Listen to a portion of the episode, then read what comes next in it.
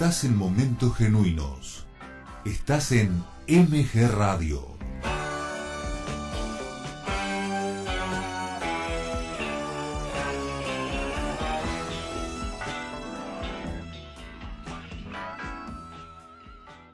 Son las 13 horas.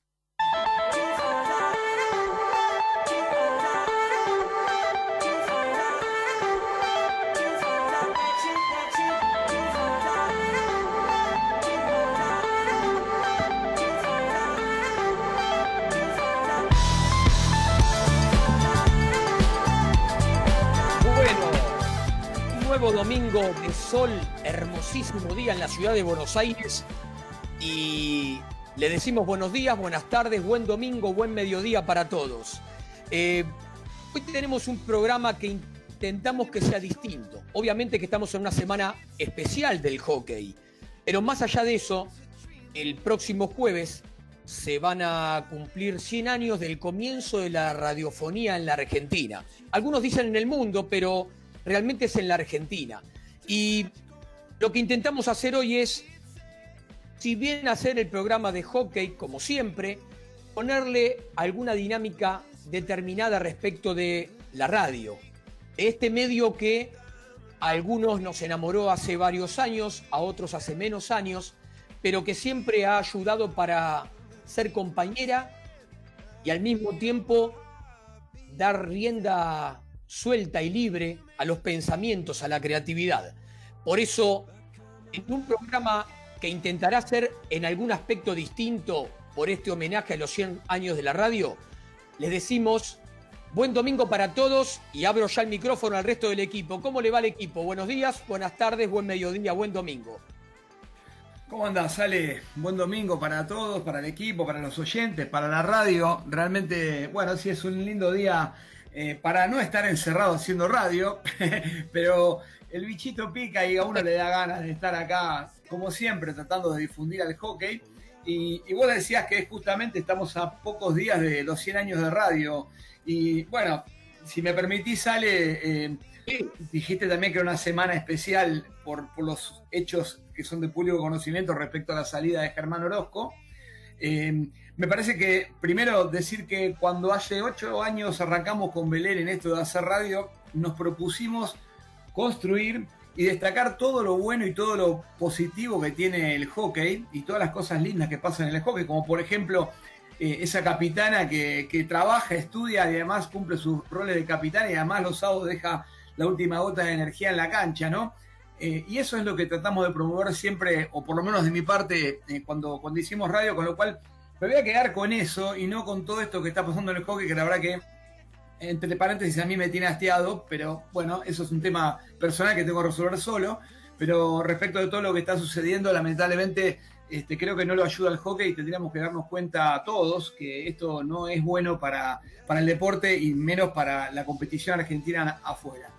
Eh, dicho esto, creo que Germán dijo todo lo que tenía que decir esta semana en un reportaje que dio. Podemos decir dónde está el reportaje para quien lo quiera escuchar. Y para, digamos, para no seguir eh, removiendo la avispero, eh, me parece que lo mejor es dedicarle ese respeto que la radio se merece por los 100 años y, dedicarnos a, a, difundir lo bueno del hockey, que es mucho. No solamente que adherimos, sino que al mismo tiempo hacemos propias eh, tus palabras y también contarle un poco a la audiencia. Eh, sobre la bocha se hace con una producción conjunta de dos sitios web de, del hockey, uno es Palo a Palo y el otro Hockey Argentino Plus, y tanto un grupo como el otro, con los años que cada grupo lleva, eh, Hockey Argentino Plus tuvo otros nombres antes, hasta que después se conformó con, con ese nombre, y Palo a Palo también tuvo alguna conformación distinta de equipo antes hasta que uno encuentra la de la actualidad. Los dos grupos han intentado ser hasta desde sus comienzos hasta este tiempo, a lo largo de los años, un vehículo para llevar la voz del hockey y tirar para adelante, siempre tirar en positivo y ayudar a la, al mejor andar de un deporte que es muy popular hoy en la Argentina y que en un momento no lo era. Y después de la irrupción de los años 90, algunos dicen en los 80, pero en los 90 fue muy claro y a partir del 2000 ni hablar, se hizo un deporte muy popular. Entonces, por esas vías es por donde camina sobre la bocha, donde palo a palo y Hockey Argentino Plus lo vienen haciendo ya desde sus sitios o desde los otros programas de radio que cada uno de nosotros fuimos teniendo y por eso adherimos a, tus palabras y, gracias por este comienzo, Claudio. Perfecto, vale, así me gusta. Vamos a ponerle entonces todo el ritmo que nos gusta todos los domingos, ¿te parece? Y que sigan presentándose los chicos que también seguramente quieren decir algo. Obviamente, vamos con todo el equipo por ahí. Primero vamos a la dama, ¿te parece? Presentala. Bueno, como no, se trata de Yamili Barbosa, la voz de este Sobre la Bocha. ¿Cómo andás, Yami? Hola, ¿cómo andan equipo? Sí, como ustedes decían, hermoso domingo para disfrutarlo, pero después de escuchar sobre la bocha. Y bueno, así como, así como decían, también eh, hoy tenemos un programa con muchos destacados que a veces no se da, eh, como adhiero, ¿verdad?, a, esto de, de, que sobre la bocha siempre trata de promover y destacar lo bueno y lo mejor del hockey argentino. A veces también tenemos participaciones internacionales, entonces tratamos de hacer esto eh, lo más inclusivo eh, posible y bueno, lo más positivo posible también. Lastimosamente, abarcar todas las aristas del hockey a veces implica que bueno, tengamos que traer sobre la mesa los temas que, han sucedido esta semana. Pero bueno, hoy en Sobre la Ocha vamos a, tirar la otra cara del deporte que, que creo que es la que tiene que destacar siempre. Sí, bien, y gracias. Sí, dale, perdón. No, no, está bien, está bien. Aparte, vos sabés cómo hacemos esto, eso es una cosa conjunta. Eh, no hay un único conductor, que eso alguna vez nos los han dicho. Sí, ¿quién conduce? Conducimos un poco en grupo, nosotros somos así, así que, ¿qué te parece ahora si le doy la bienvenida a... Tenemos alguna baja, ¿no? Todavía, porque Fabio hoy no se sentía muy bien, así que lo tenemos ahí en las gateras, vamos a ver si se recupera para el final del programa. Se nos mancó el pibito, ¿viste? Son flojitos los pibes estos. Bueno, eh, recién presentaste vos a Yami, ahora yo le doy la bienvenida a Nico. Nico, ¿cómo te va? Buen domingo. Buen domingo para todos. Hola Ale, eh, Clau y Yami y todo el equipo que está detrás en la producción, como el chinito. Eh, así que nada, sí, un domingo para estar afuera realmente. Es cierto, bueno, y de público conocimiento todo lo sucedido adhiero a todo lo que mencionaron ustedes anteriormente y no agrego nada más porque me parece que así está bien. Así que nada, vamos a hacer, eh, vamos a difundir el hockey como nosotros sabemos y ir siempre para adelante como el equipo que somos, ¿no? Y buscarle lo bueno a este deporte que nos gusta ver crecer día a día. Muchas gracias Nico y bueno, obviamente también le damos la bienvenida al productor ejecutivo del programa, el chino Patricio Pudenti Pacini, que está ahí en las gateras mejor dicho, está detrás del vidrio, como se decía comúnmente cuando íbamos a la radio, pero ahora está detrás de una computadora, porque también tenemos que agradecer a la radio, a MG Radio y a la operación técnica, a Mauro, que hacen posible que nosotros podamos salir al aire de estas nuevas formas y de estos nuevos caminos como se está haciendo radio ahora, ¿no? Claudio. Y Sí, sí. Ah, Nico, perdón. No, no, y lo agarramos en qué momento al chino, ¿eh? Mirá vos, chino, ¿eh? Decilo vos, Nico, ¿qué está haciendo el chino? Y me, eh, está haciéndole el honor a un domingo, comiendo unos ricos sorrentinos. ¿A vos te parece, chino? Nos está, nos está dando apetito a nosotros también, pero al mismo tiempo, eh, ¿qué les parece si ya vamos arrancando por el programa? Porque estamos muy cerquita del primer llamado, así que le pedimos a Mauro Primero vamos a pedirle a Yami las vías de comunicación. Eso, eso. Y después a Mauro que va a estar preparando la presentación comercial del programa. Vamos primero con Yami. Sí, para que el chino no se atragante con esas pastas, vamos a cumplir con lo que nos está pidiendo. Eh, se pueden comunicar con nosotros en Instagram, arroba mg-radio24, en Facebook, MG Radio 24, en Twitter nos dejan ahí sus mensajes, arroba MG Radio 24 y si no, le dan play a www.mgradio.com.ar, que también está el mensajero para que, no, para que bueno, se vayan haciendo presentes. Cumplimos, señor productor. Muy bien, Yami. Eh, sí, el productor se quedó tranquilo porque ya tiramos la primera vez de, de mencionar las vías de comunicación, que en los programas en donde nos hemos olvidado no es culpa tuya, vamos a decírselo a la audiencia. Ahí tenemos que asumir Claudio, quien les habla, eh, eh, la culpa. Así que por ahí alguno, en algún momento te extrañamos y bastante. Bueno, ahora le pedimos a Mauro que haga la presentación comercial del programa y al mismo tiempo que vaya comunicándose con el Tano Dinardo, que es nuestro primer invitado de hoy.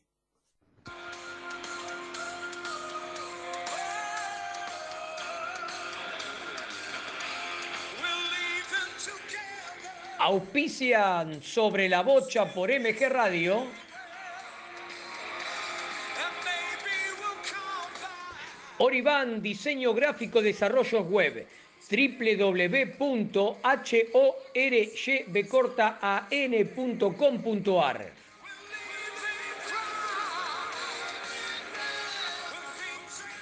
Betfond SRL, la esquina del portero eléctrico. Presidente Perón 2999, esquina Ecuador, Ciudad de Buenos Aires. www.betfond.com.ar Lolita Ger, uñas gelificadas, capingel, esmaltes semipermanentes. Lolita Ger en su sitio de Facebook.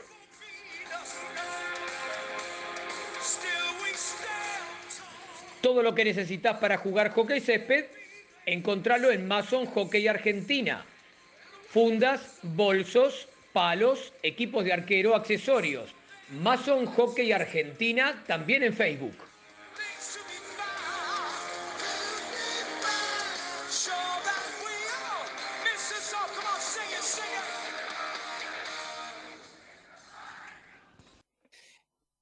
Claudio, antes permitime que también tenemos que presentar la nota de apertura del programa con Panes Artesanales La Raíz. La Raíz es un microemprendimiento que nace por el amor a la cocina y por la pasión de cocinar. Este pan se hace para vos desde el minuto cero, sí, porque desde que se lo encarga vía Instagram o Facebook, todo lo hacemos esperando el momento de estar en la mesa. Tenés el pan molde de centeno con semillas y de fondo a la policía que va pasando por la zona. El pan de campo integral y muchos más. Todos fermentados de forma natural con masa madre orgánica. Cada pan es único, pero tienen algo en común. Son panes de verdad. ¿Cómo conseguimos panes artesanales La Raíz? Podemos entrar al Facebook y lo buscamos por La Raíz Pan o al Instagram, arroba La Raíz Pan. Y hecha la presentación, ¿Qué te parece, Claudio, si le damos la bienvenida a nuestro primer invitado de hoy? Bueno, Ale, sí, por supuesto. Eh, bueno, se trata de el señor Walter Dinardo y le damos la bienvenida. ¿Cómo andas, Walter? Buenas tardes. Hola, chicos, ¿cómo están? Un placer estar charlando con ustedes. Decime la verdad, te, arruinamos un ratito de sol, decime la verdad, estás, estás un poco, ¿no? no, no, no, me arruinaron, no me arruinaron nada porque estoy sentado al sol, así que bien, bien, este, este, está muy bien. Podemos compartir, vamos a hacer una cosa. Algunos saben que, que con algunas de las personas con las que nos entrevistamos tenemos amistad y te conozco de hace muchos años. Me imagino que hay algo en la mano donde estás tomando y algo ah, para ah. picar también. No, bueno, este existe es la hora del vermucito, entonces, pero, pero estaba tomando un poquito de vermú, sí, pero tranquilo, por ahora, por ahora tranquilo.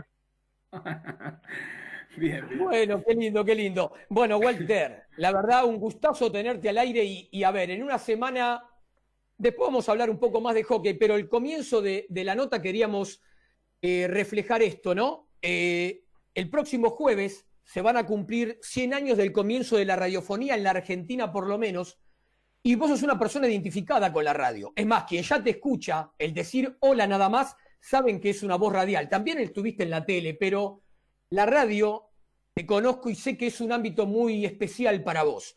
Bueno, justamente abrimos con esto. Eh, ¿Qué te llamó la atención de la radio y por qué la elegiste en su momento? Bueno, eh, la radio es yo creo que es el medio más lindo que existe, ¿no? Porque es el medio que, que te lleva siempre a volar la imaginación. Digamos, yo a ustedes los conozco y sé quiénes son y los conozco personalmente, pero si no, cualquiera de las personas que está escuchando ah, se hace, digamos, su propia imagen, ¿no? Su propia historia a partir de escuchar a alguien. Entonces me parece que tiene la magia que no tiene ningún otro medio. Es el medio más personal para mí, digamos. Vos, vos escuchás y te haces tu propio programa, tu propia vida, tu propia imaginación de cada uno de lo que te está hablando. Y pues, a mí me encanta eso, ¿no? Que cada uno que escuche, bueno, sienta cosas distintas. Y eso me parece que solamente te lo da la radio.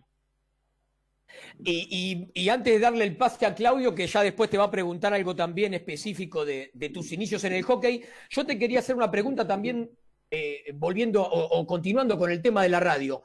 Primero es, ¿qué cosa recordás de lo que vos escuchabas en radio? Y segundo es, de las diferentes etapas que tuviste en radio, ¿cuál vos te guardás distinta en tu memoria? Mira, yo lo que más me acuerdo de chico, muy de chico eh, en la radio, es mi abuelo escuchando Radio Colonia, el noticiero de las 10 de la noche. El Daniel Delgado. Muy particular. Sí, exactamente. Y ese, es un recuerdo que no, no me puedo olvidar, porque siempre es como que lo tengo ahí, ¿viste? Eh, porque la vida noche era como muy tarde ya en esa época, te estoy hablando de 45 años atrás, ¿no? Entonces, viste que ahora la 10 de la noche cualquier pibe está despierto, pero para mí la 10 de la noche cuando tenía 10 años era ya la madrugada. Entonces me acuerdo, eso es un recuerdo muy grande que tengo. Porque me imaginaba eso, ¿no? Digo, ¿quiénes serán estos tipos que están hablando acá?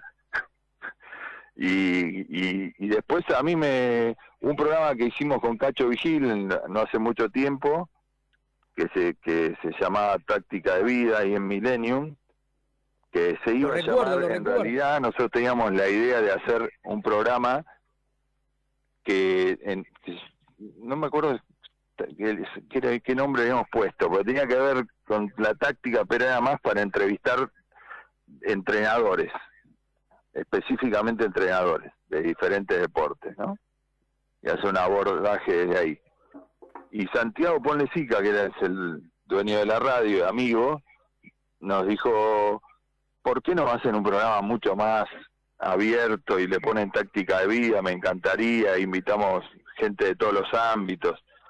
Y la verdad que estuvo buenísimo, el aporte de él fue genial, nos animamos a entrevistar a cualquier persona y la verdad que fue una experiencia inolvidable, porque fueron casi cinco años con entrevistando eh, músicos, cocineros, jugadores de fútbol, eh, políticos, y muy desde la persona.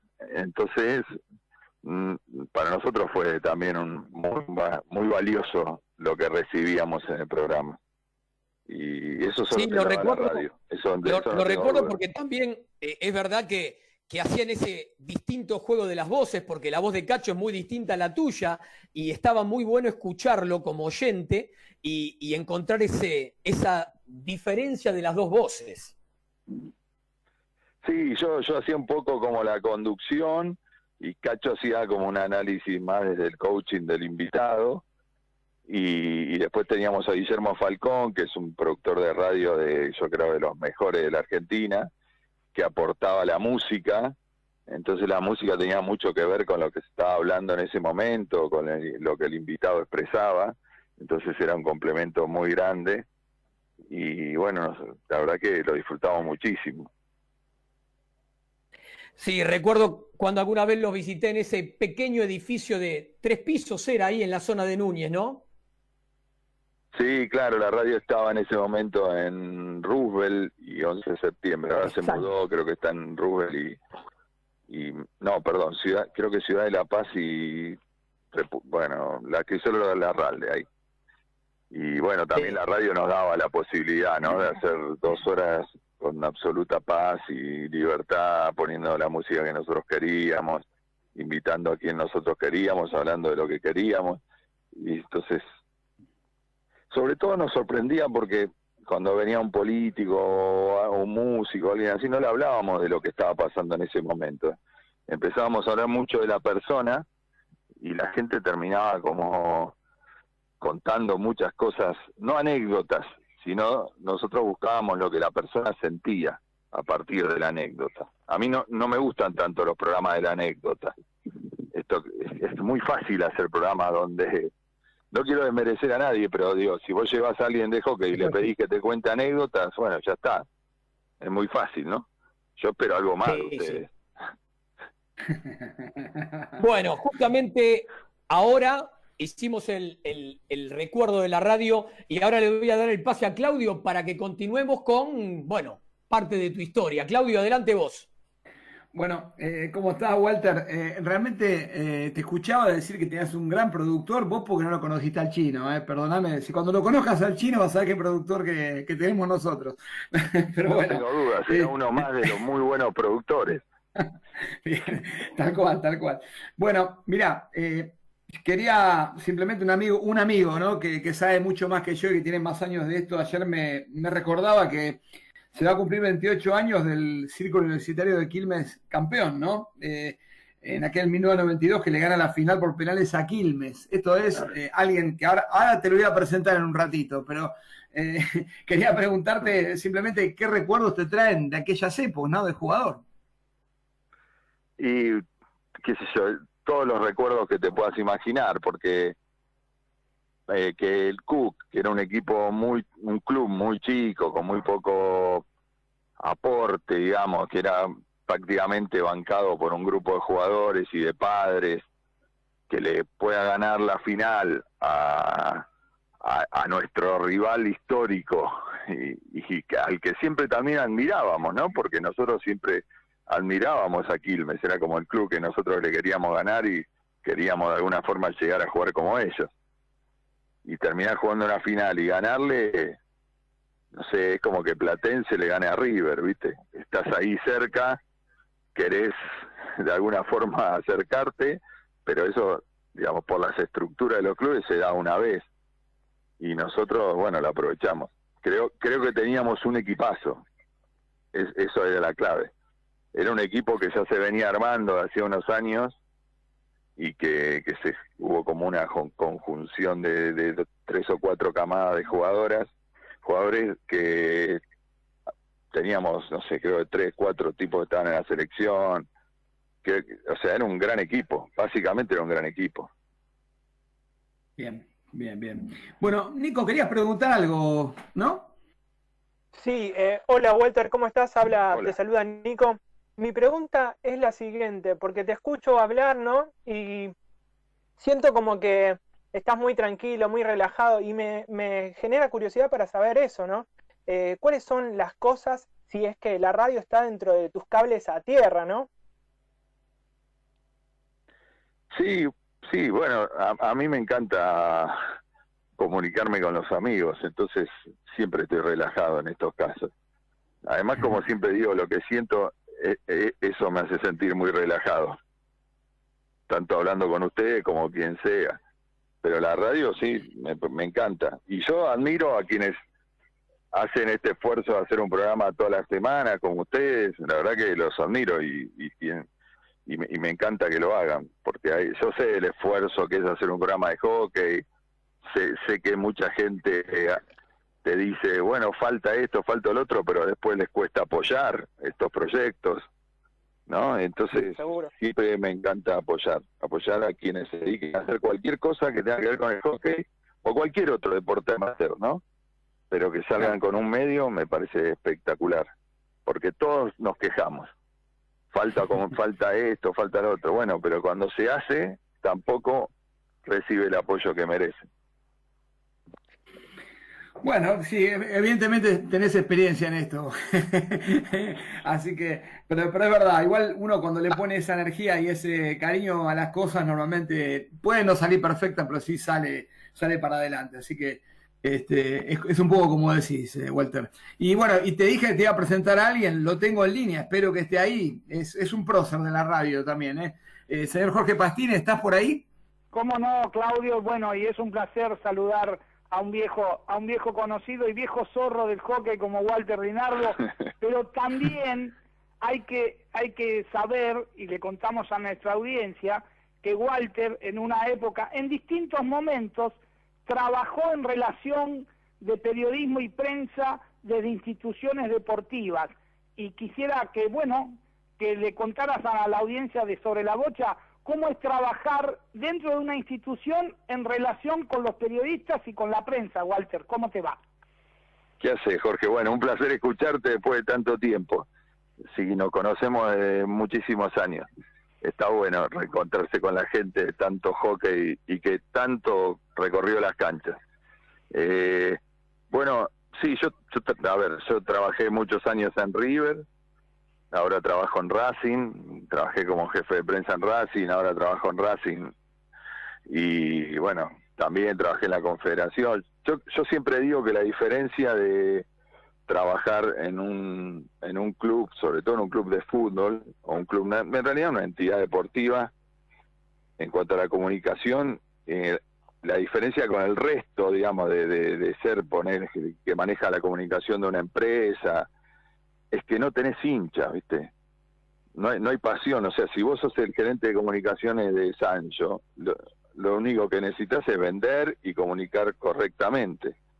Pero no tenés hinchas, no hay gente que salga a la calle a gritar por Coca-Cola o por Pepsi. Digo, eh, vos en un club tenés un montón de particularidades que no se dan en otro lado. Vos hay cosas que inauguraste una obra bárbara en el club, pero si el domingo perdiste, no lo podés inaugurar. Tenés que esperar, porque al hincha no le importa la pileta que hiciste con una inversión impresionante, le importa que el equipo gane. Bueno, entonces hay un montón de particularidades que uno va aprendiendo a la medida que estás adentro. Es un mundo muy distinto.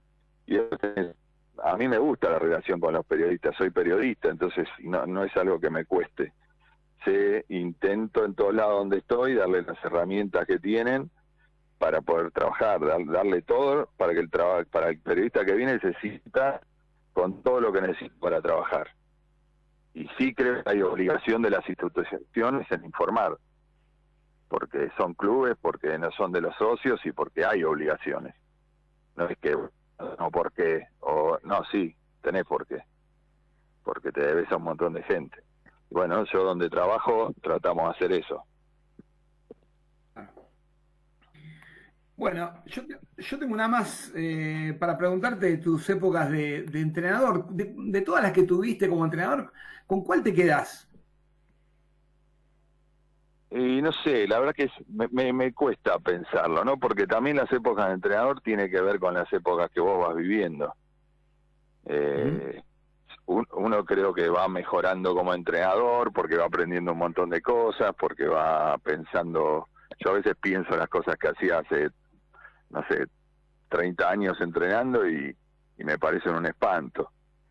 Y, que ahora no haría nunca. Entonces, creo que, no, no, no, sé, no me, no, me gustaría quedarme con... Lo, lo único que sí me... Hay una cosa que me pone orgulloso es que en todos lados donde estuve tengo una excelente relación con la gente. Y siempre puedo volver a ver un partido y soy bien recibido. Y para mí eso es lo más importante, ¿no? un entrenador pasa por un club, a veces te va bien, a veces te va mal. Eh, nadie tiene la verdad en esto, pero sí creo que poder volver a un club, sentirte cómodo, sentirte que la gente te quiere, es en definitiva lo más importante. Es lo que es lo que si hiciste las cosas bien o no. Seguro. Y, y con eso de la comunicación, Walter, yo hablando un poco de, justo de la radio, de la comunicación, de, transmitir, de tu profesión de periodista, y, cuando uno está al frente de un equipo que por lo general uno le lleva, bueno, uno, yo nunca lo hice, digo, ¿no? Pero pensando en vos, digo, le llevas, poner 20 años a promedio a las chicas y seguramente viviste un montón de cosas que, vos no querés que le pasen o al revés, que, que sí querés que le pasen y que sabés que puede llegar a ser bueno para ellas. Eh, ¿Alguna cosa que te acuerdes? Me es difícil la pregunta porque hay que buscar rápido en un segundo, ¿no? En el, en el rincón de, los recuerdos, pero ¿alguna cosa que, te haya, que te parezca que, haya estado bien o, si querés que, te gustaría que se haga más en esto de transmitir, sobre todo a las jóvenes, ¿no? y los jóvenes.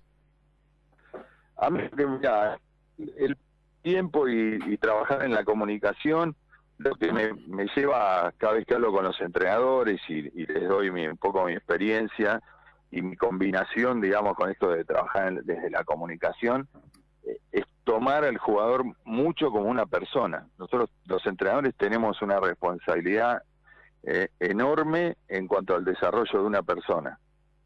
Eh, entonces yo digo, primero, cuando vamos a un club, pensemos al jugador como una persona y después como jugador porque nosotros tenemos una obligación, que es hacerlo mejor persona. Darle herramientas para que sea mejor persona. A mí me, mira, yo entrenando high school hace cuatro o cinco años, no me acuerdo bien ahora, falleció una chica que yo entrenaba. Oh. Eh, un hecho absolutamente inesperado, ¿no? Y bueno, fue todo un drama, obviamente, como se imaginarán. Y, y a mí eh, un hecho que me, me marcó mucho, mucho, pero mucho, eh, que en el velatorio, bueno, el padre de, la jugadora se acercó a mí y a Lalo Junquet. Yo, yo había sido, digamos, su último entrenador y Lalo, que es un gran amigo mío, eh, había sido su primer entrenador en mayores. Y el padre nos vino a agradecer lo mucho que habíamos hecho para que la hija sea feliz jugando. Y, y est- estuvo todo el tiempo con nosotros en el peor momento de su vida. Y no sé, y nosotros no, ninguno de los dos tenía ninguna relación personal con el padre, más que conocerlo, como podés co- conocer al padre de cualquier jugador, hay una relación buena, ¿no? Pero no, no, digamos, ningún tipo de amistad. Y, y a mí eso me marcó mucho, porque yo pensé, dije, puta, ¿cuánto uno puede hacer bueno y cuánto puedes hacer malo, ¿no? Cuando sos entrenador. Y Sí, sí, para sí. mí fue, y creo que para Lalo también, porque lo he hablado con él, un clic muy, muy importante. No porque uno no lo haga, sino porque lo que digo es tenerlo más en cuenta cuando uno lo hace. Es decir, cuando te claro, comunicas te has- con tu equipo, comunica, pensar que te comunicas mucho con personas y, y no tanto con jugadoras. Porque si te comunicas con personas y haces que las personas estén mejor, van a ser mejores jugadores. No, no hay ningún misterio en eso. Sí, sí. Y- Sí, sí. Y sí, es cierto lo que decís. Un poco, un poco es como que tomas mayor dimensión de lo que implica cada palabra, ¿no? Así que es así, es así. Claro, cualquier entrenador, si vos entrenás a chicos entre 15, 17 años, ponele varones o mujeres también, podés hacer, los chicos de esa edad, el entrenador es una especie de ídolo. Y, Claro. y los puedes llevar por buenas cosas o, o no.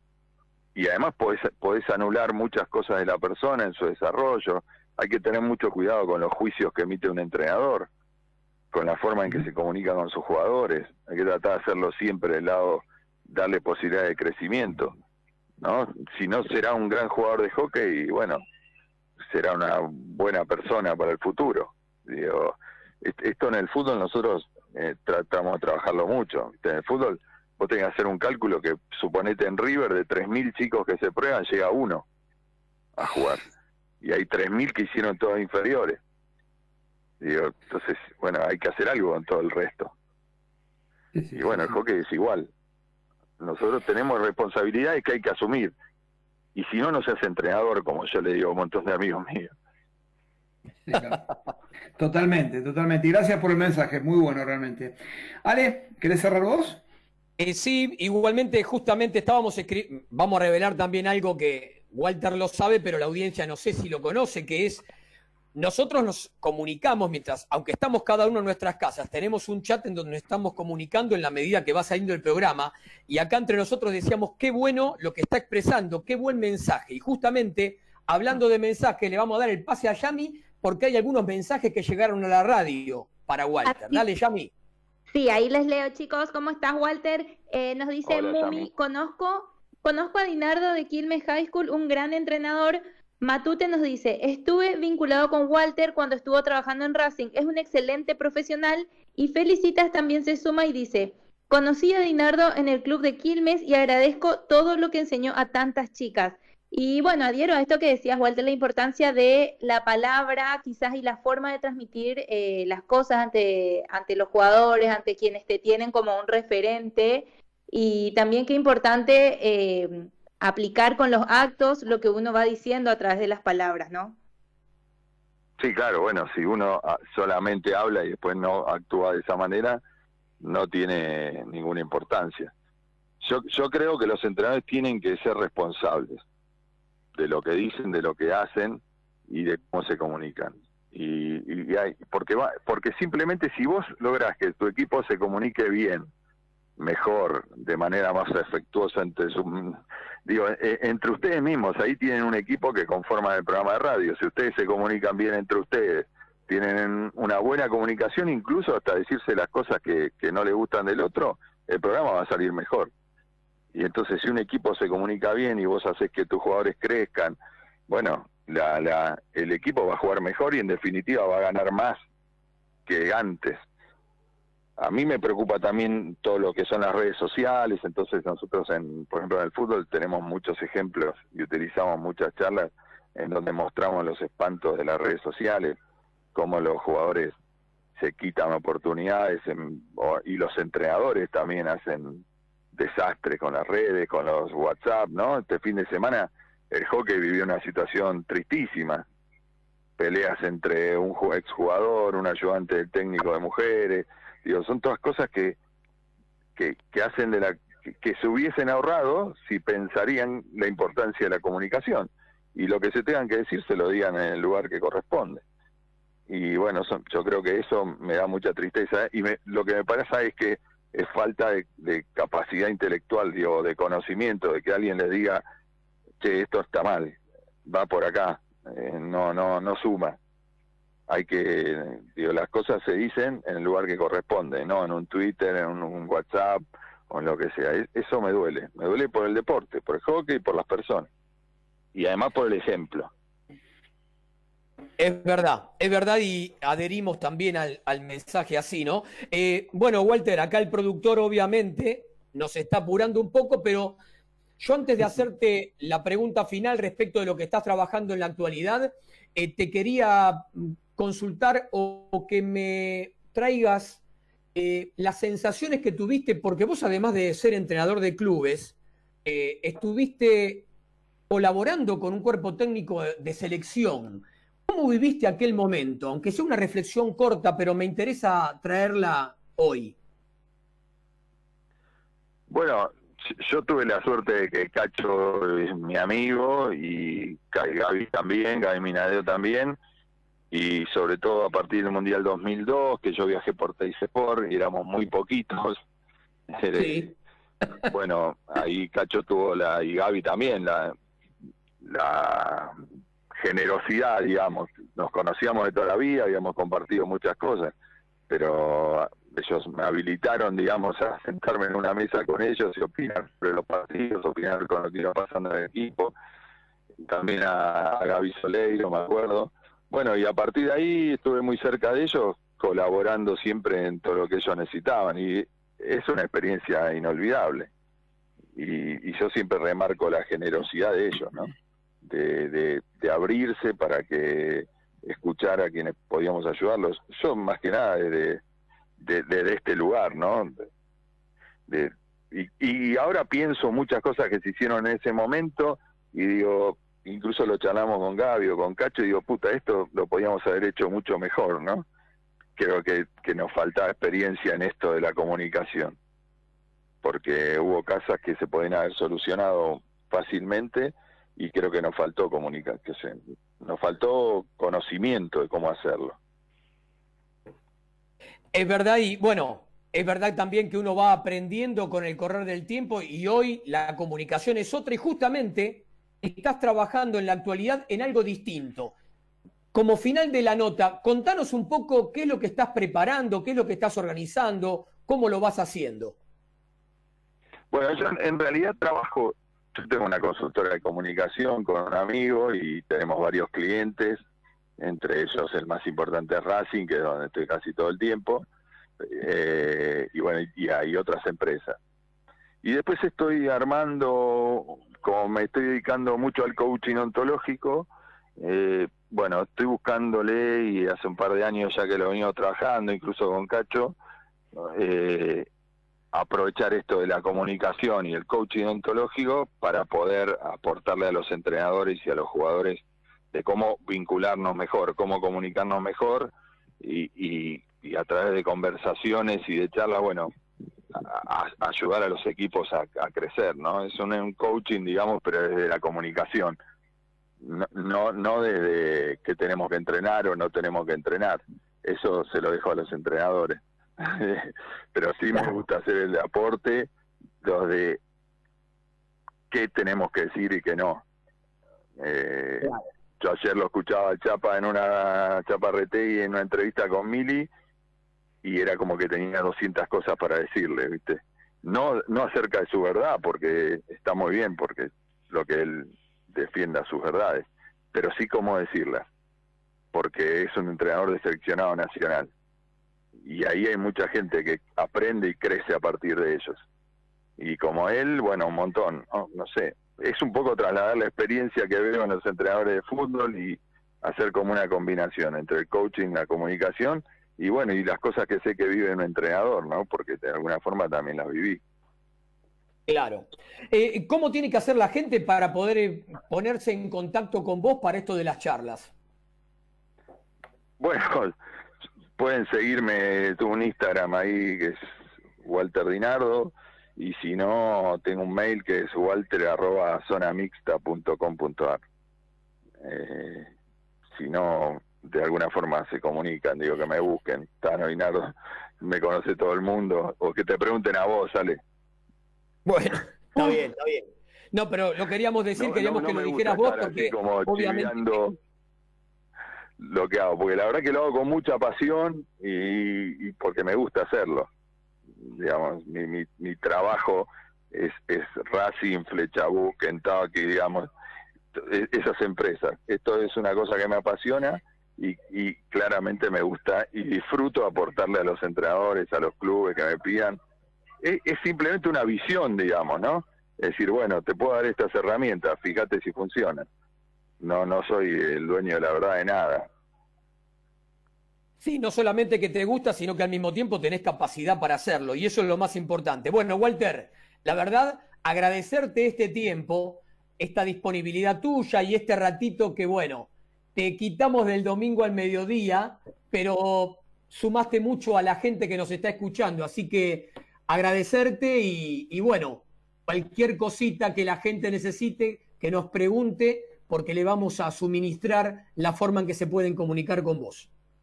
Bueno, vale, les agradezco muchísimo, saben que estoy a disposición de ustedes para lo que necesiten y los felicito por el programa y por el esfuerzo que hacen todos los domingos, la verdad que es un placer que estén ahí. Los felicito realmente de corazón y los quiero mucho, sabés que te quiero mucho sabés que es recíproco y que hemos compartido unos cuantos de esos viajes que, dijiste en su momento y es muy lindo todo ese, ese recuerdo y esos momentos compartidos y vividos. Bueno, Walter, buenas tardes, buen domingo y nos mantenemos en contacto. Abrazo a todos. Gracias. Estuvo ahí con nosotros en Sobre la Bocha por MG Radio Walter Dinardo. Eh, ¿Cuántas aristas distintas para charlar? ¿Qué, qué bagaje eh, cultural y al mismo tiempo comunicacional para tocar diferentes temas, Claudio, ¿no? Sí, no va a matar el chino, lo único. Estuvo buenísima la nota, pero sí, está buenísimo. Porque realmente creo que, aparte, me parece muy bueno lo que dijo, bueno, la, anécdota de, lo que le pasó como entrenador de aquel papá es genial, realmente muy bueno. Y, me gustó también un poquito lo, que comentó sobre la, entrevista de anoche de, de Chaparretegui también. Así que bien, eh, muy, bueno realmente. Bueno, a ver, Chino, vamos con los avisos. ¿Querés? Le pedimos a Mauro 10 segundos de música y vamos con los avisos.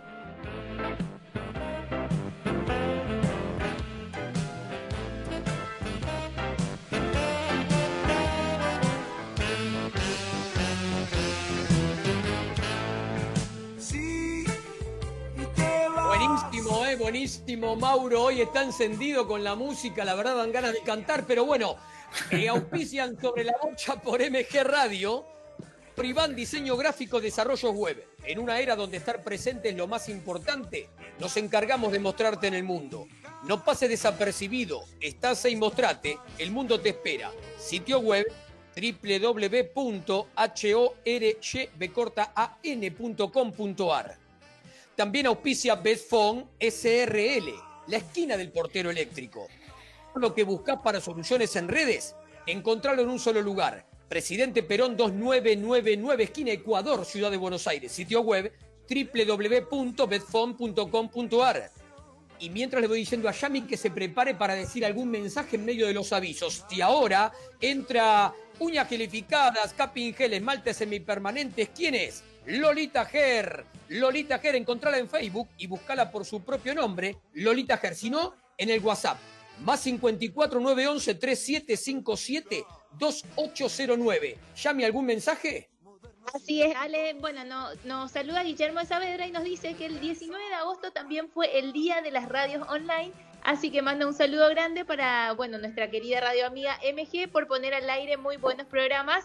También saludamos a María que nos eh, dijo que le gustó mucho el comienzo y que, bueno, somos muy positivos. Bueno, vamos con un aviso más que meto. Vas de vuelta con mensajes y cierro con avisos.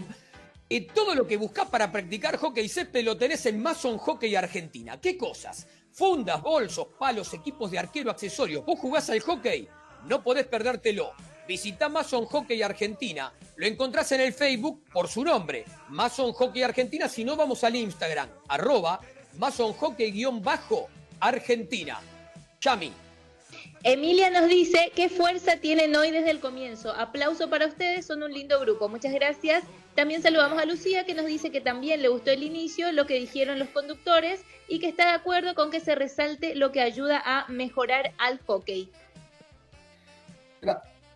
Buenísimo y cerramos esta segunda tanda de avisos con panes artesanales La Raíz, justo para esta hora, Claudio tenés el pan monte de centeno con semillas, el pan de campo integral y muchos más. Con una diferencia, ahora lo estoy diciendo y no pasa la policía de fondo. Todos los panes son fermentados de forma natural con masa madre orgánica. Cada pan es único, pero tienen algo en común. Son panes de verdad. Entra al Facebook y lo buscas por La Raíz Pan. Si no, al Instagram, arroba La Raíz Pan. Y la verdad, me dan ganas de comer. Bien, bien. Bueno, yo te diría, primero gracias a los oyentes por los comentarios de, del principio del programa, gracias, de verdad. Este, Ale, deja, venís bárbaro, no cantes, haceme caso. vamos ahora, vamos ahora, ¿les parece bien? Porque Hugo claramente tenía algo para decirnos un día como hoy, así que yo diría, escuchemos los cuentos de Hugo que nos trajo hoy eh, para este, sobre la bocha de este domingo. Hola, queridos y nunca bien ponderados oyentes. Como ustedes saben, el villano jefe, o jefa quizás, porque todos los meses me cambian el interlocutor. Les voy a contar un secreto. Ya me cambiaron cuatro veces de jefe, pero todos malvados. Deben tener un juego para ver quién es más villano con este abnegado cronista.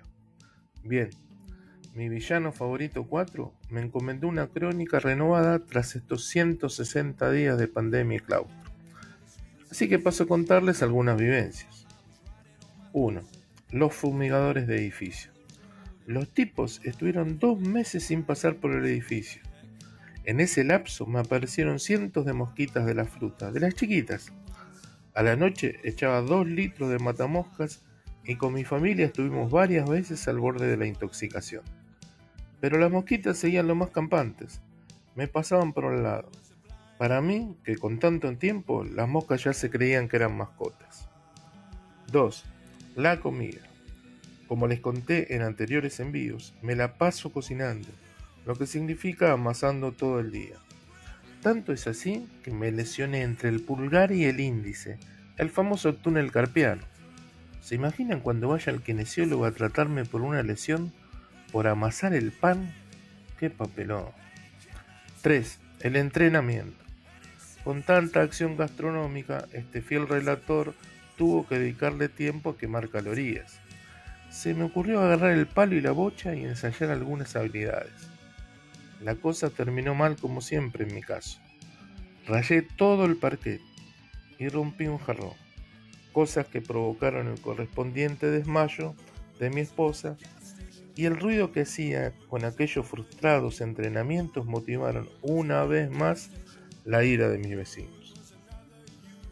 En fin, así transcurren mis días, pero debo decir que este leal corresponsal continuará con su tarea para llegar a ustedes, amado público, más allá de cuantos villanos jefes pongan en su camino.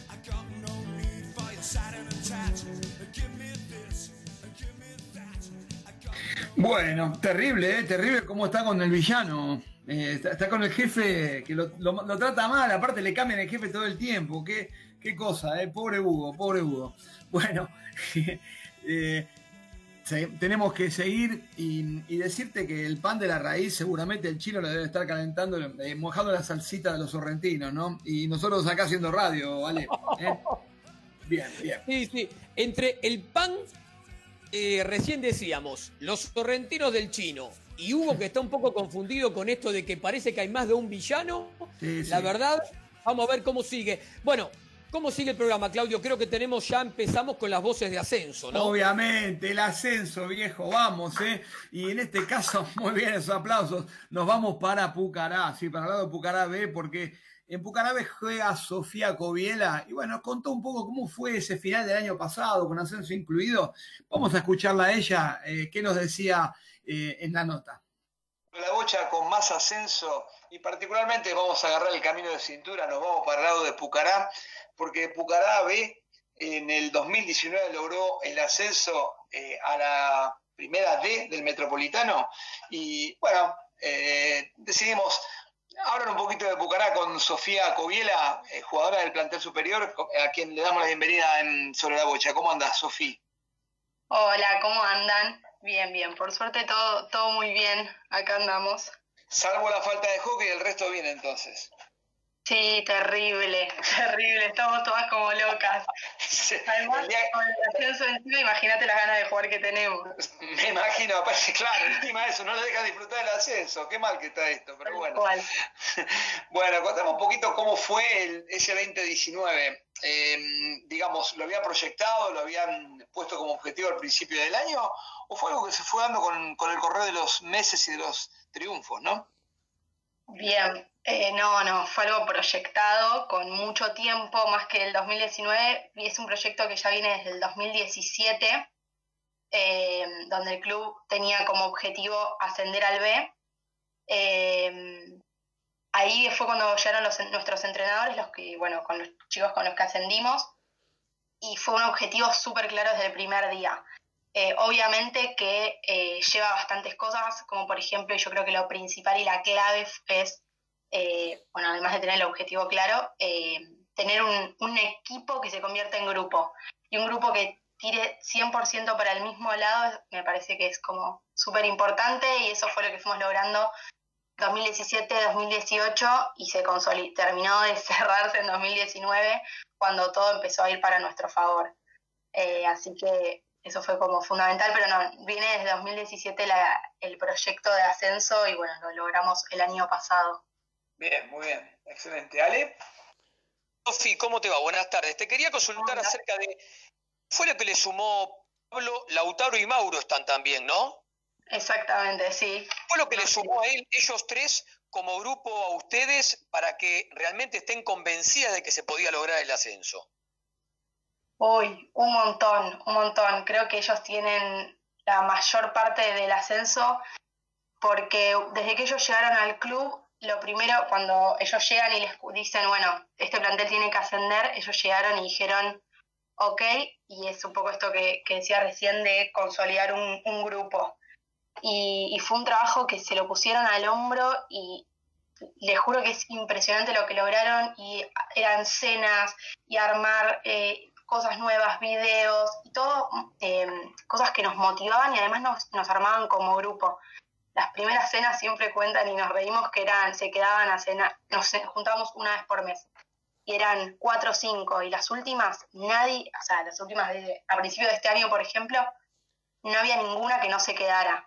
Entonces, esos, esas pequeñas cosas fueron, fueron fundamentales. En eso y bueno, un montón más, ¿no? Giras que organizaron en el medio, eh, de todo. De todo fue como que eso lo dio todo y como ellos nos enseñaron y nos, dije, nos lo dicen desde el primer día, es eh, poner el, escudo por delante de todo. Y creo que eso fue lo que le, están dejando a Pucará como enseñanza y, como desafío para de acá en adelante. Y los entrenamientos el año pasado eh, un poco era no, o sea, siempre darlo todo. Y los entrenamientos llovía y no, no nos suspendieron ningún entrenamiento. Entonces, como que el sacrificio hoy te digo que valió la pena. Eh, pero bueno, eso es lo que ellos nos fueron dando, digamos. Aclaramos para toda la audiencia que Pablo es Pablo Antonelli, que Lautaro, el asistente, es eh, Lautaro Franchini y que Mauro es Mauro Bogia, que se encarga también de la cuestión física, ¿no? Exactamente. vos. Bien, y quería preguntarte, ¿qué, tiene de bueno este grupo, no? Si te pregunto, Pucará B logra el ascenso, seguramente va a haber un montón de, de características positivas, eh, pero, pero ¿cuáles destacarías vos? Sí, totalmente. Eh, creo que aprendimos muchísimo a apoyarnos una en la otra, a empezar a, dejar que muchas veces pasa, y en deportes, y sobre todo de, mujeres, que es como mirar al otro, o qué es lo que hace bien o qué hace mal, y poder, eh, como cada una, poner su granito de arena y, y hacer algo que es para todas, y no quedarse en las individualidades del egoísmo de, ay, bueno, pero yo soy mejor o la otra es mejor, y saber que lo que hacíamos lo hacíamos por el equipo y, por el club. Creo que eso es lo que nos recontra destaca, por lo menos a Pucarabe, eh, en lo que fue estos últimos años y bueno, este año obviamente. Creo que eso es lo que nos destaca. Sofi, una consulta. En este tiempo raro de cuarentena, aislamiento, de que un día se puede correr, otro día no, igual ustedes en la zona de Bursaco no lo podían hacer, ¿cómo fueron haciendo los entrenamientos? ¿Los hacen por Zoom? ¿Los hacen cada una por su cuenta? ¿Se juntan alguna vez en algún Zoom compartido una vez a la semana para ver cómo viene la mano? ¿Cómo lo vienen haciendo? Eh, sí, todo por Zoom. Arrancamos eh, con, cuando al principio eran 15 días nada más, eh, empezamos con Zooms tres veces por, o sea, los mismos entrenamientos por Zoom, tres veces por semana, hacíamos físico, otros días hacíamos video, eh, análisis de video, íbamos mechando en lo que se podía, en lo que los chicos iban pudiendo hacer, y ahora seguimos conectadas igual, nos mandan entrenamientos eh, en la semana, y nos juntamos un día por semana seguro a hacer físico todas juntas por Zoom, y después uno o dos días eh, nos juntamos a, hacer juegos, a estar como grupo, que bueno, es lo que destaca siempre las chicas. Bueno, eso, porque va, va ayudándolas que primero no pierdan las ganas de estar unas con las otras, pero aparte para que vayan mejorando la relación, que eso después se ve en cancha. Sí, tal cual, tal cual, y eso es lo que ellos fomentan muchísimo. Así que nada, como grupo es, ellos nos aportaron un montón y nos siguen aportando todos los días y eso es lo más lindo también. ¿Odio? Excelente, Sofi. Agradecerte estos minutos nos queda y bueno, felicitarlas a todo el grupo por haber logrado el ascenso y esperemos que se lo dejen disfrutar, che, ¿no? Ay, sí. sí, Por ahora creemos que este año ya está. Me parece que no, no se va a poder hacer nada, pero bueno, nada, ver lo mejor posible. Yo tengo, yo tengo la esperanza que van a tener unos minutitos ahí de algún torneito relámpago o algo a ver, tengo la esperanza. Sí, ojalá, ojalá. Ojalá que sí. bueno, te mando un beso. Muchísimas gracias, por estar. Al contrario, vos por estar. Chaucito, gracias. Chao, chao. Bueno, ahí tuvimos a Camila Tenenbaum de, de Campana, ¿no? Eh, Yami, creo que había algún aviso por ahí. Sí, Ale, teníamos un mensajito de Marcelo Soriano. Bueno, nos dejaba la pregunta de qué opinamos sobre el comunicado de la Asociación de Hockey de Buenos Aires, pero creeríamos que es eh, por el comunicado de la Confederación que salió esta semana. te dejaré el pase a vos para que, bueno, eh, puedas emitir eh, alguna opinión y darle el retorno. Sí, antes de eso vamos a aclarar que no era Camila. Claudio, ¿quién era? Sofía Gobiela de Pucarabe. Exactamente. Bueno, respecto de lo que recién un oyente nos escribía, eh, en cuanto a la comunicación de la asociación, creemos que ahí tuvo una confusión. La comunicación que en estos días más se estableció fue a través de la Confederación, porque los seleccionados dependen de la Confederación Argentina de Hockey. Cuando ayer en alguna nota y estos días en algunas notas eh, se hablaba de la forma en la que comunican decisiones y la forma en la que se dan a conocer algunas situaciones que pasan en el hockey nacional tiene que ver con la confederación. Así que bueno, hecha la aclaración, Claudio, ¿algo más para sumar? No, bueno, sí, eh, a ver, es, yo diría que es una, comunicación típica de la confederación, ¿no? no el estilo de la confederación es, es, escueto en el sentido de que, bueno, de alguna manera anunciar que terminó el vínculo con el entrenador, no sin dar demasiadas razones, que por otro lado me parece que está bien, ¿no? Cada uno después tendrá que dar su, versión de los hechos, como suele pasar. Y se arman los líos que se arman, como suele pasar también. Pero, bueno, esa es la parte que habría que tratar de evitar, la segunda. Pero, pero sí, me parece eso, solamente eso para decir. Bueno, bueno, acercan las 2 de la tarde, faltan segundos nada más. Le vamos a decir a Mauro que vaya con el corte de la radio y volvemos en unos minutitos con Sobre la Bocha por MG Radio. Donde quieras, desde cualquier lugar del mundo, las 24 horas, con buen o mal tiempo, vivís momentos genuinos. Escuchás MG Radio. El Círculo de Entrenadores Personales te ofrece un plan a tu medida. Entrenamiento para la salud y para deportistas de alta competencia. Comunicate en nuestra página en Facebook, Círculo de Entrenadores, arroba Professional Trainer, Círculo de Entrenadores Personales y viví mejor. Mabel Rodríguez, profesora de canto para principiantes. Trabajo corporal para prevenir la fatiga vocal, enfocado a docentes de jardín y primaria. Comunicate a nmabelr.hotmail.com. Animate con Mabel Rodríguez.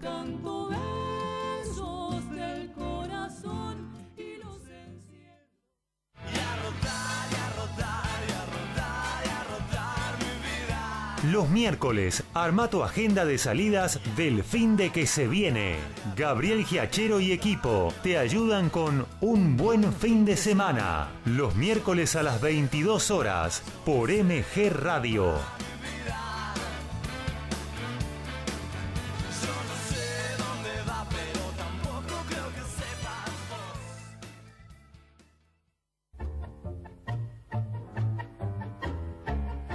Abrazándote, abrazando tango. Programa de nuestra cultura popular. Idea y conducción Enrique Madrid. Te espero los jueves a las 20 horas por MG Radio.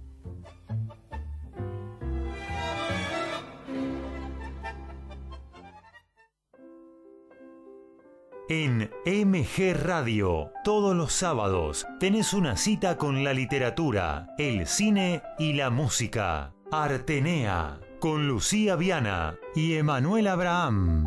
Artenea, un ciclo de y con cultura, todos los sábados a las 14, por MG.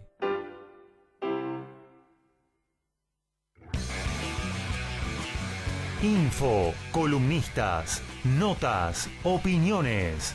Deportivamente, un polideportivo con todas las disciplinas. Deportivamente, conducen Antonella Curatola y Alejandro Molesi y va los domingos a las 14.30 horas por MG Radio. En MG Radio ya no hay horarios. Encontrá todo el contenido en anchor.fm. On demand, las 24 horas.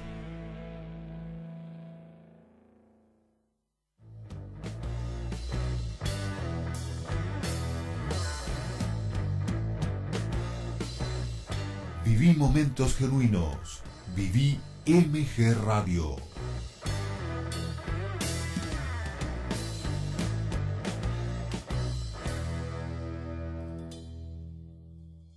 14 horas, 3 minutos.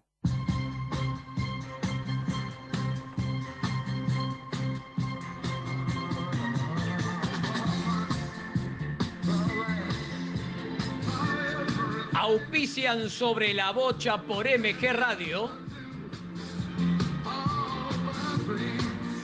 Oribán, diseño gráfico, desarrollo web. En una era donde estar presente es lo más importante, nos encargamos de mostrarte en el mundo. No pases desapercibido, estás y mostrate, el mundo te espera. Sitio web www.horyvcortaan.com.ar Betfone SRL, la esquina del portero eléctrico. Todo lo que buscas para soluciones en redes, encontralo en un solo lugar. Presidente Perón 2999, esquina Ecuador, Ciudad de Buenos Aires. Sitio web www.betfone.com.ar Para tener las manos bellas cuando finalice la cuarentena, contactate con Lolita Ger. Uñas gelificadas, capping gel, esmaltes semipermanentes. Encontrala en su Facebook por Lolita Ger. ¿Cómo se escribe? L-O-L-Y-T-A-G-H-E-R. Si no en el WhatsApp, más 54 911 3757 2809.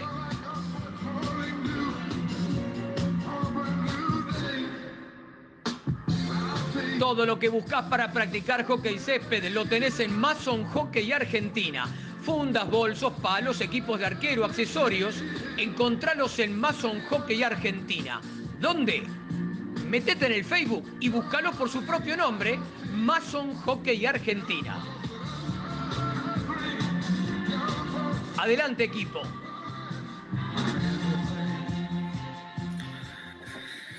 Bueno, y muy bien ahí todos los auspiciantes, gracias a ellos estamos al aire y podemos seguir hablando de hockey.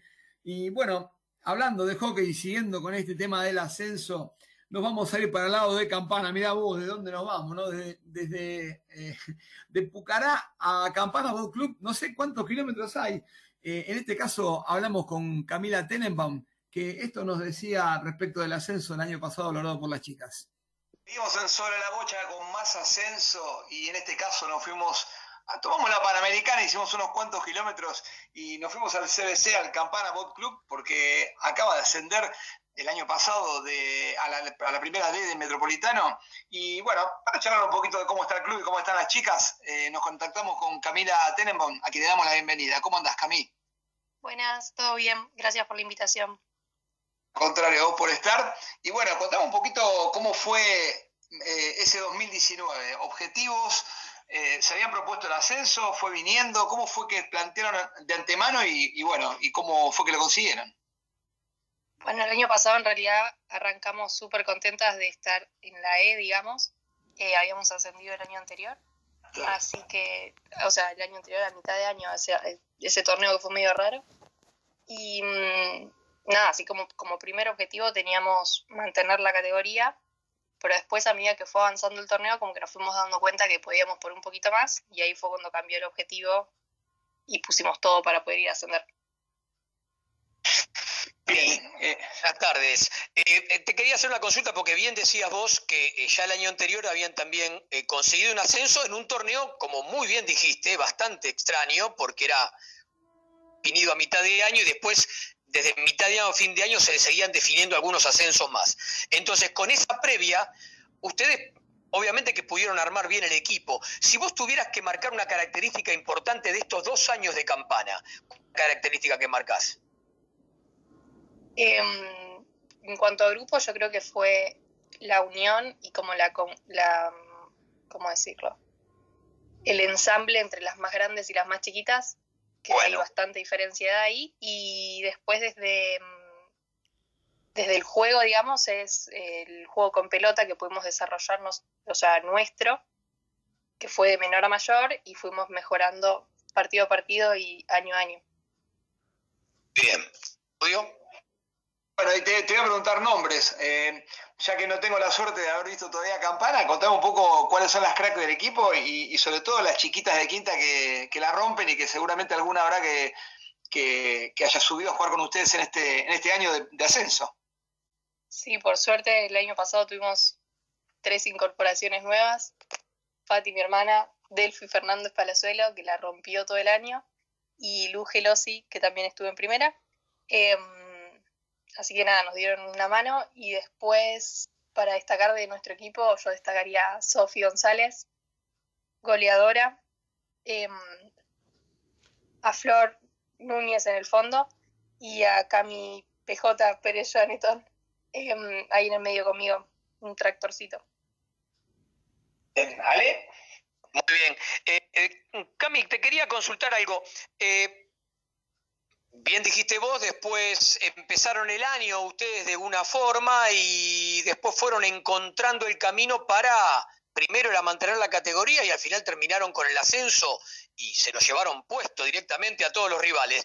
Pero, eh, ¿cómo, vivían, ¿cómo vivían ustedes la situación desde el club? Porque tengo amigos que estaban en la parte de caballeros de campana y que me decían, si al comienzo no sabíamos qué iba a pasar, pero después empezamos a mirar todos al equipo de las chicas porque realmente andaba bien. ¿Ustedes sintieron alguna presión durante el año de parte de- del club, de parte de la gente que las iba a ver? No, no, qué lindo que lo hayan distinguido ellos también así. No, la verdad es que presión, no, siempre nos apoyaron y estaban cuando jugamos de local, estaban los chicos mirando, la subcomisión que nos apoyaba todo el día, toda la semana, buscando que esté todo bien. Y la verdad que la comisión directiva del club también nos contactaba cómo les fue, cómo- qué necesitan. Em, así que nada, presión, lo que se dice presión no, pero sí apoyo de todos. Bueno, odio. Objetivos eh, y sueños de- del equipo, eh, Cami, ¿cuál- ¿cuáles definirías? Yo creo que objetivo para este año o lo que sea de este año era mantener la categoría, mantener la D. Somos conscientes que es un cambio súper grande. Y mm, como sueño, creo que está en la mente de todas seguir ascendiendo. Ir por una C estaría buenísimo. Bien, el sueño no es volver a jugar al hockey, no, volver a una cancha, digo. Y no sé, ahora ya capaz se transforma. Bien, bien. Bueno, Cami, agradecidísimo por estos minutos y, y bueno, eh, la verdad que un placer haber tenido a Campana Boat Club con nosotros en Sobre la Bocha y esperemos hablar seguido durante el año con, con ya más de hockey y hablando de resultados y de partidos, ¿sí? Buenísimo, ojalá que sí. Muchas gracias por la invitación. Al contrario, vos, un beso. Bien, y ella era Camila Tenenbaum. Bueno, hace rato hicimos esta nota. Perdón por hacerte esperar tanto, Cami, pero ahí cumplimos en, en hacer, eh, por supuesto, conocer a la gente cómo fue el ascenso de Campana Bot, un club que a lo mejor no está tan cerca de Buenos Aires, pero que está haciendo una linda campaña y está creciendo de a poquito. Y bueno, vamos a escuchar seguramente hablar de, de ese equipo mucho más seguido eh, con el correr de los años. Y bueno. eh, Claudio. Sí, señor, dígame. No, que vamos a. Repetí bien el audio anterior. Este fue el de Cami y el anterior, porque yo me había confundido, entonces para. Sí, era Sofía Coviela de ¿Qué Pucará. es eso, fue el- no? el- el- Sof- Sofía Coviela de Pucará fue en la previa del corte de la radio y ahora tuvimos a Camila Tenenbaum en. No pasa nada, dale. Para, el que no hace, ¿no? No se equivoca. Así que el que hace siempre se equivoca, pero no pasa nada.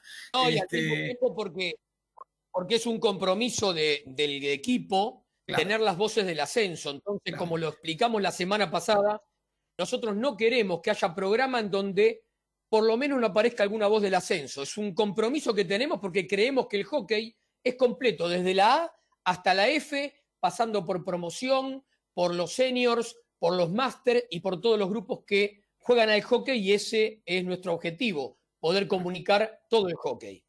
Así es, así es.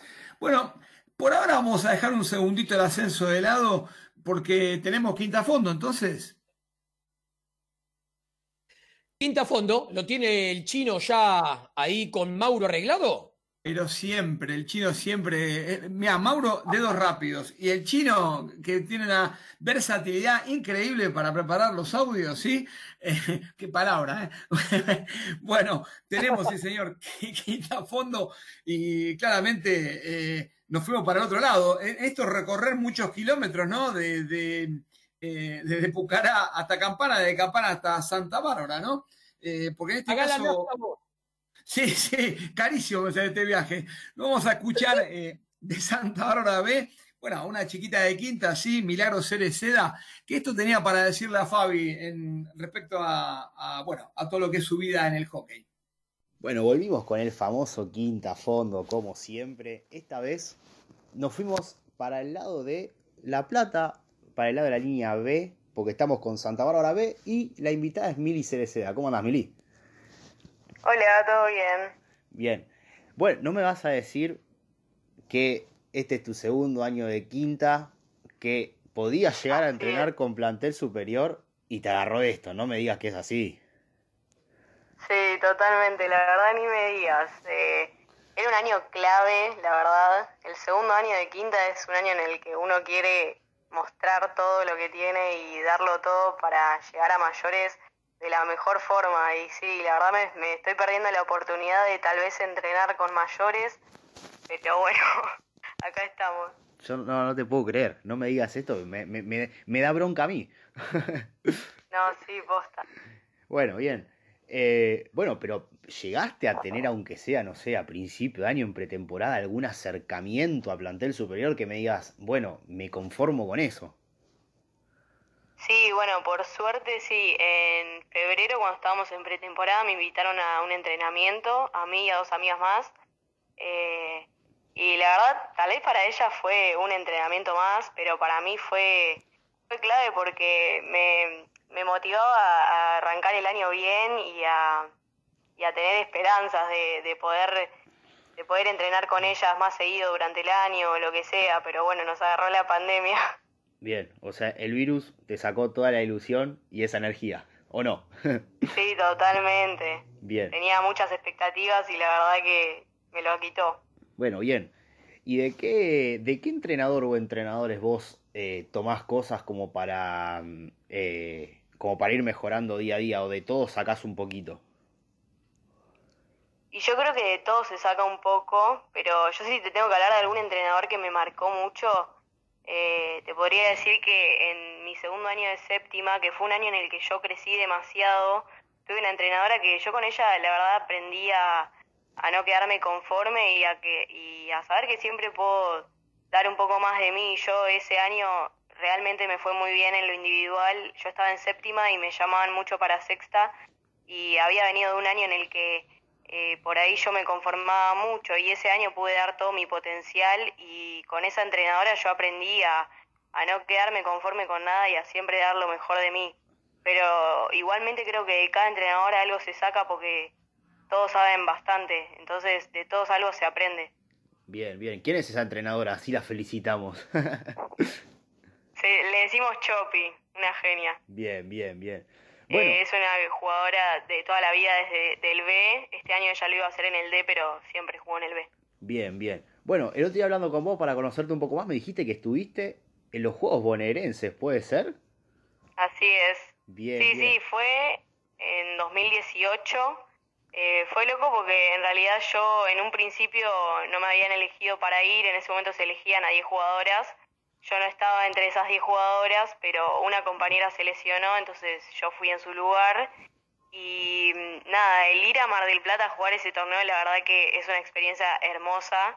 Y mm, a mí me ayudó muchísimo porque en lo individual fue un año en el que yo estaba muy bajón, eh, no estaba para nada motivada y haber ido a Mar del Plata a jugar ese torneo, la verdad que me cambió mucho la cabeza. Y bueno, salimos campeonas de ese torneo. Bien. Eh, así que después de eso, eh, dos semanas después teníamos que volver a Mar del Plata a jugar los Evita, íbamos a representar a Buenos Aires y fue una experiencia también distinta porque a los Evita nos acompañó mi hermano, que fue el que fue como entrenador. A mí jamás me entrenó él, así que fue una experiencia distinta y es una persona re motivacional y mm, nos decía que todos los partidos nos decía que era el partido más importante, entonces nosotras lo jugábamos como si fuese el último partido de nuestra vida más o menos. Eh, y yo creo que gracias a eso pudimos llegar a la final y también ganar los Evita. Bien, bien. ¿A qué, a qué selección le ganaron de, los Evita? A Salta le ganamos. Bien, bien. O sea, de un año bajón pasaste a tener un año excelente. Sí, totalmente. Bien. ¿Tu etapa de menores siempre la hiciste en Santa o estuviste en otro club y después llegaste a Santa Bárbara? Sí, no, siempre fue en Santa Bárbara. Yo desde que tengo uso de razón juego al hockey porque nada, mi papá jugó de toda la vida, mi tío también, mis hermanos más grandes también jugaban, entonces cuando nací yo básicamente me crié en el club y mm, mis hermanos me incentivaban, me decían que empiece yo, con cinco años dije que sí y arranqué y desde ese momento no dejé nunca. Y la verdad me agradezco, eh, a mi yo de chiquita le agradezco haber elegido el hockey y a mi familia por haberme criado en el club porque la- las mejores cosas las viví con el club y con el hockey. Bien, bien. Bueno, y ahora para cerrar, ¿con qué jugador o jugadora que siempre admiraste soñás con enfrentar o capaz que tuviste el placer de cruzarla en una cancha? ¿De jugar en contra o jugar con ella? Jugar en contra o jugar con ella, como en la que vos elijas.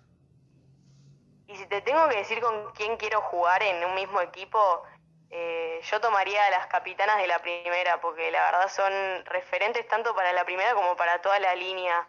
Desde que yo juego en el B, que fue casi toda, casi todos mis años, eh, siempre estuvieron ellas y siempre las tuve allá arriba y es como que la, nos quedamos viéndolas, eh, los partidos de primera nos quedamos viendo y te daban ganas de jugar con ellas. Y ahora estando cerca de mayores, la verdad te digo, me encantaría llegar a jugar algún partido con ellas. Tal vez medio imposible, pero me encantaría que pase. Bueno, bien, bien. Bueno, Mili, muchas gracias por tu tiempo, la verdad que fue excelente y nada, esperemos volver y nada, si se vuelve lo mejor y si no, bueno, a, a seguir esperando y aguantar. Sí, totalmente, gracias a vos. Bien, ella era Milagro Cereceda y él era Fabián Simón, que tuvo un pequeño percance de salud, pero seguramente se va a recuperar rápido y estará con nosotros el domingo que viene, ¿sí? Y, y bueno, con esto damos por cerrado al, bueno, la nota de Quinta a fondo del día de hoy. Y no sé, ¿estás por ahí, Nico? ¿Estás, estás atento y vigilante? bueno, Pero, bueno, vi- vigilante no, pero claro que sí estoy aquí, porque ahora nos vamos con... No, no, no, no, no, el asado me está esperando arriba, muchachos, así que una vez que acabe el programa vamos para allá. Pero vamos a recibir a nuestro prócer, al Atlas del hockey argentino, al señor Jorge Pastine, que lo tenemos en comunicación.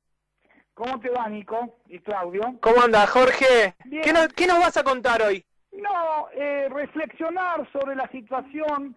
Me quedó rondando las palabras que dijo nuestro entrevistado de hoy, Walter Dinardo, del uso de las redes sociales y también eh, el, el mensaje que se quiere decir públicamente.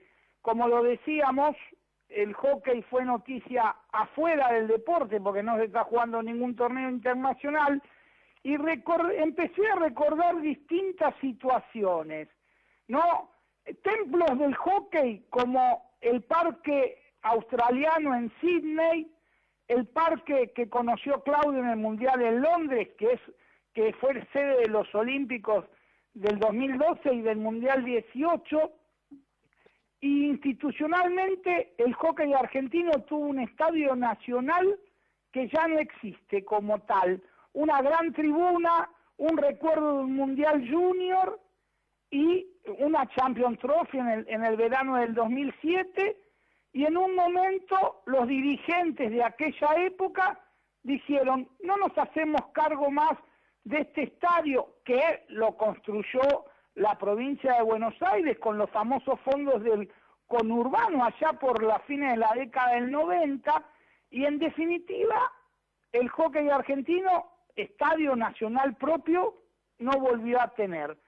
Bueno, ahora yo hago este paralelismo. Se cambia otra vez de entrenador, sea la línea que sea, esta vez le tocó a los varones, y en definitiva, viendo al futuro, si el hockey se vuelve a jugar y a cumplir el calendario, el próximo entrenador que según se dijo oficialmente en la Confederación por 10 días va a estar entrenando al equipo Mariano Ronconi, que es el actual entrenador del Junior, en la, la, la comisión directiva decidirá quién sea el nuevo entrenador y yo me empiezo a preguntar, si hay, primero, si hay tiempo para Tokio 2021, ese entrenador, ¿hasta cuándo va a firmar? Porque viendo el calendario del hockey internacional, el Mundial 2022 se hace en enero del 2023 en la India y los Juegos Olímpicos de París son en el año 24. Entonces, vamos a estar otra vez cambiando de entrenador porque a alguien se le ocurre. Bueno, en definitiva, yo espero que nunca más el hockey, y hablando del próximo Mundial de la India, y yendo y viniendo en el tiempo con el calendario, en algún momento la Argentina terminó último en un Mundial de hockey masculino, en, claro, precisamente entre la Navidad del 81 y el Año Nuevo del 82. Así que es lo que, eh, digamos, ¿no? La comunicación y lo que se hace afuera de la cancha. Realmente esta semana nuevamente tuvimos que vivir horas de eh, cambio de opiniones, sensaciones y como lo dijo nuestro invitado de hoy, ¿no? Para mí lo de las redes sociales no existe, pero es una opinión personal. Así que ese es el comentario mío del domingo en sobre la bocha. Quédate un segundito, Jorge, ¿sí? ¿Y te parece, Ale, que les contamos a nuestros oyentes quiénes son los que hacen posible que Sobre la Bocha esté al aire en MG Radio? Perfecto, y mientras tanto le decimos a Yami que si queda algún aviso lo vamos a ir metiendo despacito. Algún mensaje, lo metemos despacito. Auspician sobre la bocha por MG Radio, Joribán, diseño gráfico, desarrollos web. Internet es una amplia puerta que se abre al mundo. Necesitas identificarte y ser único, quitarle las fronteras a tu marca y producto www.horyvcortan.com.ar Betfone SRL, la esquina del portero eléctrico. Voz, datos, imagen, imagen, no imagen, imagen y seguridad. Atención personalizada y envíos a todo el país. Presidente Perón 2999, esquina Ecuador, Ciudad de Buenos Aires. Sitio web www.betfon.com.ar. Yami, ¿queda algún mensaje por ahí? Sí, Ale, bueno, nos saluda Marianela, nos decía que ella también se sumaba al mensaje que dábamos al principio del programa. También Paola nos dice que escucha el programa mientras almuerza y que eh, cree que tenemos mucha fuerza en la voz cuando hablamos y que, bueno, produce mucho placer eh, habernos encontrado eh, en este programa de hockey. Y bueno, te saludamos Paola, nos, nos cuenta también que ella es jugadora de hockey. Bien, bien, Paola. Muy bien, agradecemos obviamente siempre los mensajes. Prometemos uno de estos días eh, eh, traer un listado de toda la gente que nos ha escrito estos últimos programas. La verdad es un placer eh, y, y, bueno, mucho más si están de acuerdo o si parece que interpretamos el sentir general a veces con nuestro mensaje. Bueno, todo lo que buscas para practicar hockey de césped lo tenés en Mason Hockey Argentina. Funda Pro Tour funda Fusion Combo, equipos de arquero. También hay bolsos de arquero y palos de hockey. ¿Qué palos de hockey? El Black Magic Range y el Hybrid Range. Todo tipo de accesorios. Encontralo en Facebook por su propio nombre, Mason Hockey Argentina, o en el Instagram, arroba Mason Hockey-Argentina. Me queda un aviso. ¿Queda algún mensaje, Yami? Sí, Ale, te leo para cerrar el mensajito de Esteban que nos dice, felicito muchísimo al equipo que piensa y arma estos programas porque todo lo que dicen ayuda en positivo. Muchas gracias Esteban por tu mensaje. Y cerramos la tanda con panes artesanales La Raíz Pan. Este pan se hace para cada uno desde el minuto cero porque se hace pensando en el momento en que el pan va a estar en la mesa. Qué rico. El pan integral y sigo teniendo apetito, y eso que ya almorcé. Todo fermentado de forma natural con masa madre orgánica. Cada pan es único, pero tienen algo en común. Son panes de verdad. Entra al Facebook y lo buscas para poder solicitarlo por La Raíz Pan, sino en el Instagram, arroba La Raíz Pan. Bien, gracias Ale. Y Jorge, estás ahí, ¿no? ¿Cómo no? Mira, nos quedan dos minutos y a mí me gustaría preguntarte, porque paradójicamente en esta semana se cumplieron los cuatro años del, del oro olímpico de los Leones, ¿no? Mirá qué cosa, ¿no? Eh, y bueno, quería preguntarte, ¿te quedó alguna cosita en el tintero de, de, de esas, eh, de aquella gran, de aquel gran logro del hockey argentino? Claro, es decir, ya ese equipo jamás lo vamos a volver a ver dentro de una cancha porque algunos ya dejaron de jugar como eh, y se han transformado en entrenadores como Juan Gilardi y Lucas Rey y después eh, bueno eh, Lucas Rossi también ha dejado de jugar pero eh, vemos que con el tiempo también están afuera de este seleccionado Manuel Brunet Facundo Calioni que había vuelto a entrenar. ¿qué es de la vida de Joaquín Menini? se preguntan algunos. Por supuesto el belga Luca Mazó, que es hijo del tenista eh, argentino, por eso pudo jugar, de Eduardo Mazó, y por supuesto también eh, Isidoro Ibarra ya no está en el seleccionado, Juan Manuel Saladino estudiando en Bélgica y jugando al hockey en Bélgica, por ejemplo, y aquellos que todavía están, como Lucas Vila, Matías Paredes, Pedro Ibarra, Juan Manuel Vivaldi y Juan Martín López. Y también no me quiero olvidar de eh, Matías Rey, ¿no? En definitiva, eh, te estoy nombrando a cada uno de los jugadores que eh, se llevaron el oro hace cuatro años y bueno, eh, no lo vamos a ver juntos otra vez en la cancha y, y bueno, y, y si algún día eh, Gonzalo Peliat volverá al seleccionado o no, vaya a saber.